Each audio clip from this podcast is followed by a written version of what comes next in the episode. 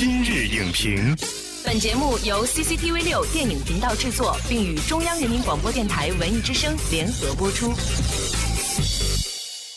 品头论足话电影，今日就评八分钟。大家好，我是陈明。大鹏升级成小兵，范伟换装成英雄。面对父亲的荒谬假葬礼，儿子的生死危机，看英雄小兵如何化解。本期今日影评邀请影评人涂斌跟木匠为您解析电影《父死雄兵》，喜剧外衣下的中国式父死。欢迎胡斌跟木匠做客今日影评。主持人好，大家好。我们先来一组快问快答。你觉得父亲对于儿子而言是一种怎样的存在？在我心目中，我父亲是我的偶像，也是我的大英雄。那父子雄兵当中展现的父子关系呢？开始互不理解，甚至水火不容，到后来的相互和解，最后父子联手抗敌。这部电影在展现父子关系上有没有一些什么突破？他一个小的突破就是父亲也得去更多的理解儿子。有没有特别想对你的父亲说的一句话，但是说不出口的？我爱你。好，谢谢木匠。快问快答结束，下面进入今天的全媒体扫描。网易娱乐评论：《父子雄兵》是一部幽默诙谐又让人感动的电影，剧本摆脱了无厘头和低俗式的搞笑，让父爱如山的主题得以升华。新浪娱乐评论：《父子雄兵》丰富的笑点中叠加了自然的泪点，贯穿始终的典型的中国式父子关系，使影片立意更加丰满。一九零五电影网网友评论：搞笑的壳，温情的核，优秀的喜剧可以将两者兼顾。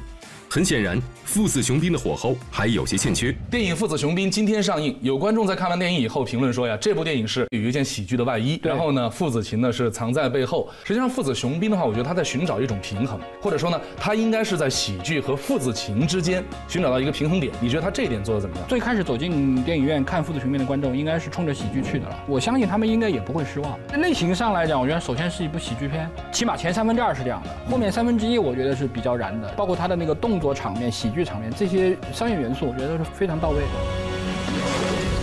他这个电影有很多喜剧明星，也有大量的喜剧桥段，用了大鹏，用了乔杉，对他本身就是一对喜剧搭子。范伟也是啊，我觉得乔杉挺出彩的，他还带了几个比他更有趣的手下吧。那几个人物是这个影片中的活宝，尤其是那场假葬礼那段，我觉得可能是是影片的喜剧的高潮。妈，我开会呢。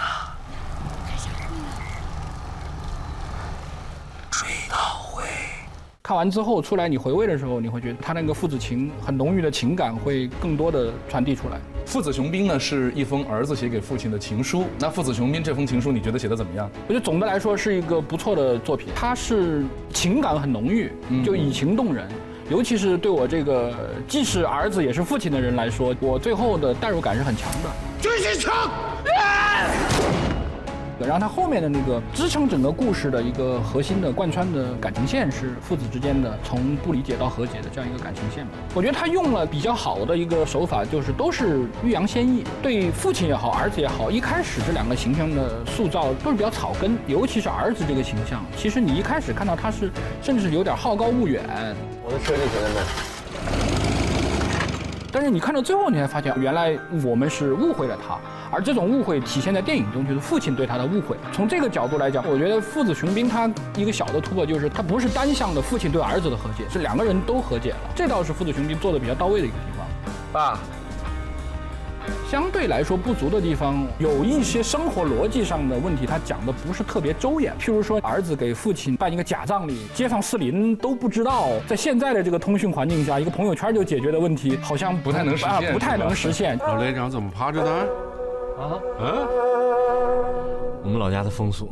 当然，我觉得喜剧观众是允许他夸张和有一些变形的，但是可以把它做得更好，我觉得是。电影是反映现实的，那么随着中国电影的发展，电影当中呈现的父子交流的方式也在发生不断的变化。那么这些电影当中呢，父子之间从对立到理解的这样一个剧情设计有什么样的意味吗？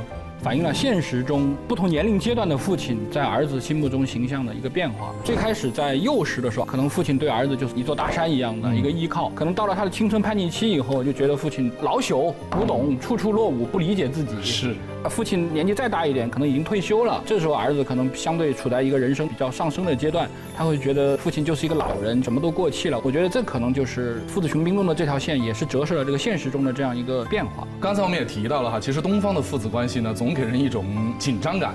对于电影当中父子情啊，主演大鹏呢也谈了他自己的看法，我们一起来看一看。父与子之间，这种对立，其实，在现实生活当中啊，冲突来自于父亲对儿子做的事情的不理解，以及儿子一直憋口气儿说你不理解我吗？好。